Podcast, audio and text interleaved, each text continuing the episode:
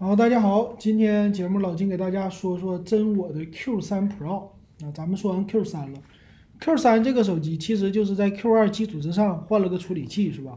那这次的 Q3 Pro 是不是也是换了个处理器呢？咱们来看一看啊。那首先呢，首先我们来说说这个手机的外观，在外观方面呢，依然非常的年轻时尚，但是在背面我只看到了三个摄像头。而且从机身的外观来看，尤其是背面啊，这个整个的文字啊，这些的摆放造型啊，其实和 Q3 没什么太大的区别。那它们俩真正的区别应该是在于内在了。那咱们就来看它的内在吧。那内在呢，第一个就是处理器了，是吧？他说没什么快得过我这个处理器呢，天玑幺幺零零，哎，天玑一千一，一千一是六纳米的支撑。其实前两天啊。我一说完这个真我 Q 三，很多人就开始吐槽了，说这个真我 Q 三骁龙七五零 G 用的是八纳米工艺，那八纳米工艺是什么工艺啊？那是垃圾工艺。为什么？主流的都是七纳米，它竟然用了八纳米，这已经淘汰了啊！那你要这么说，这天玑一千一它是六纳米，是不是它也被淘汰了？因为它不如五纳米呀，也很多旗舰机都是五纳米，对不对？这个不能说啊，主要还是要看价格和它的性能。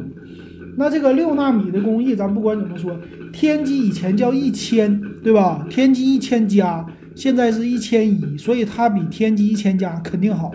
哎，这一点肯定的，你放心。所以用在一个千元机，这说明什么事儿呢？说明啊，MTK 又不值钱了。哎，就被这些家给整的。MTK 一直想冲高端，冲冲冲就冲不上去，最后你看。一个天玑一千系列的处理器，你又给我弄到一千五百多块钱价位了，太烦人了啊！所以说明今年的这个天玑 MTK 的处理器啊，很多手机又开始给你冲低端了，对咱们来说是个好事儿啊。不知道荣耀系列会不会用这个处理器来冲高端？那它的大核呢是 A 七八的大核，然后 GPU 呢是 A 七七的啊 G 七七的，所以这个核心数。还是挺不错的，算是比较新的啊。那工艺就别说了。那游戏性能呢？就是它有一个背面的能看出来散热，呃，散热的这个也是前边后边都能散热，并且内置一个马达。这个马达呢，线性的呗，哎，肯定的了。说是清晰的震感啊，各种东西。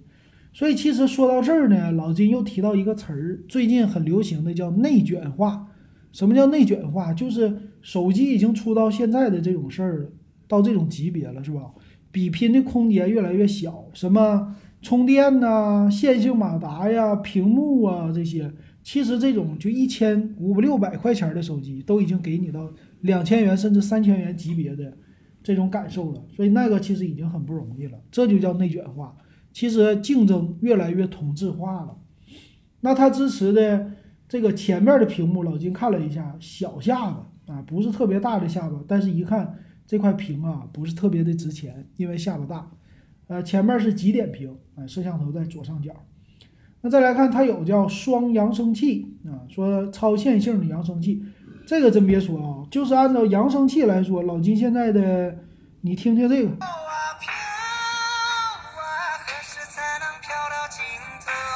那这我这个手机啥呀？黑莓一百块钱买的，你说这音质咋样？是不是？所以这玩意儿说谁声大谁声小，只要别失真都挺好，没啥问题，是吧？所以这个不要纠结啊。好，再来看看，它有一个一百二十赫兹的刷新率的屏幕，是三星 AMOLED 屏。这个屏幕呢怎么样啊？应该是很不错，是不是？三星定制吗？谁家都三星定制，但是能看出来啊，三星是真厉害。啊，谁家的屏都得从三星家能整，挺好。那这个呢，它就宣称了不是国产屏呗，对不对？宣称的。好，屏占比呢百分之九十一点七，分辨率二四零零一零八零，这分辨率 OK 啊。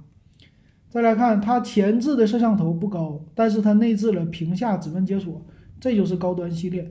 所以我感觉呢，它是真我的 Q3 Pro 代替了之前的 X 系列，X 系列在终端 X 一 X 二啊。后来就没有叉三了，那它这个是直接用它来代替的。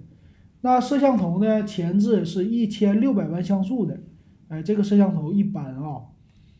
还有什么呀？就是机身了。机身的这次设计它叫什么？荧光材料，这就主打年轻人啊，就是各种的炫动，是吧？荧光反射，但是你别戴套，哎，戴上套那就完蛋了，对不对？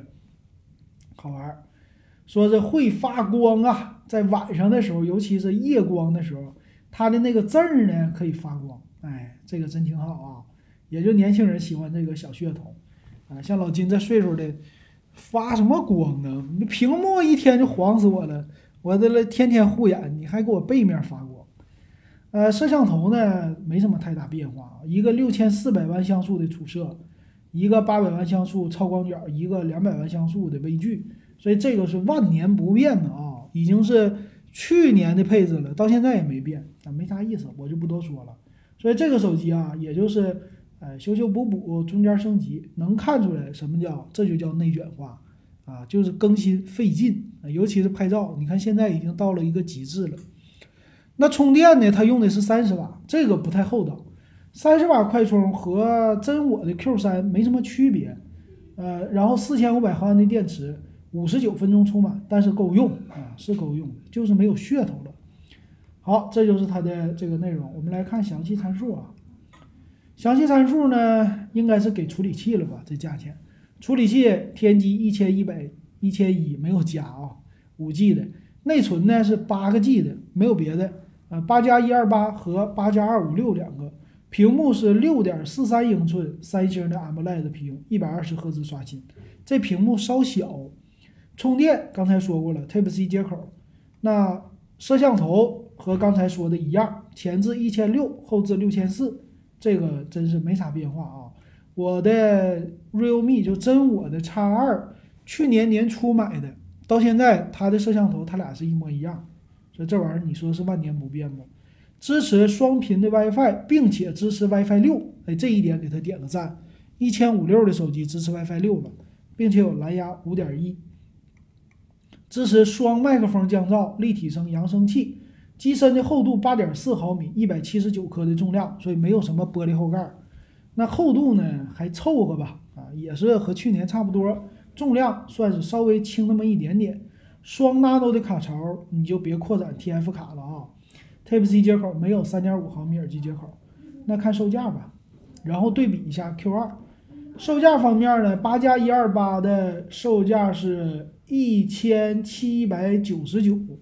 八加二五六的售价是一千九百九十九，那这个售价你得跟这个天玑一千一的手机比，那怎么样啊？其实要按照两千块钱的手机比还行，但是某些方面它比较弱，但我也不能说它特别的弱啊，真是还凑合，符合这个价位的要求。那我们来对比一下 Q 二 Pro，Q 二 Pro 呢跟它就有点区别了啊，他们俩首先处理器不一样，Q 二 Pro 是。天玑八百 U，所以这回你不能说它不好了吧？啊，天玑八百 U 用的是七纳米工艺，这两个处理器绝对不同。然后它俩内存存储是一样的，没什么区别。屏幕它们俩之间呢有区别。这个 Q2 Pro 呢是六点四英寸的 AMOLED 屏，但是没说刷新率。呃，这个屏幕上升级了，但是充电降下来了。Q2 Pro 用的是六十五瓦，四四千三百毫安电池。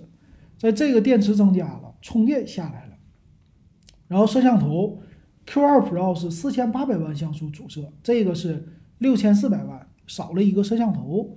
前置它俩一样啊，五 G 都是五 G 网，剩下不多说了。那售价，Q2 Pro 呢，它是八加一二八一四九九，因为现在新机出了，它降价了。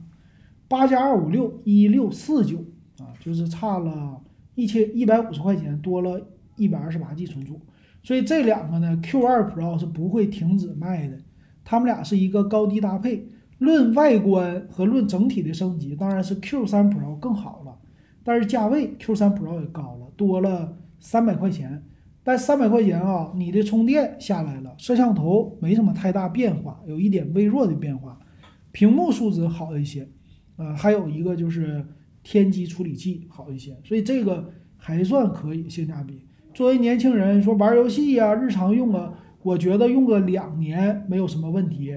你可以买八加一二八的，但是还是那句话，咱们等六幺八它再便宜个一两百块钱，那是更好的。更。加的完美了。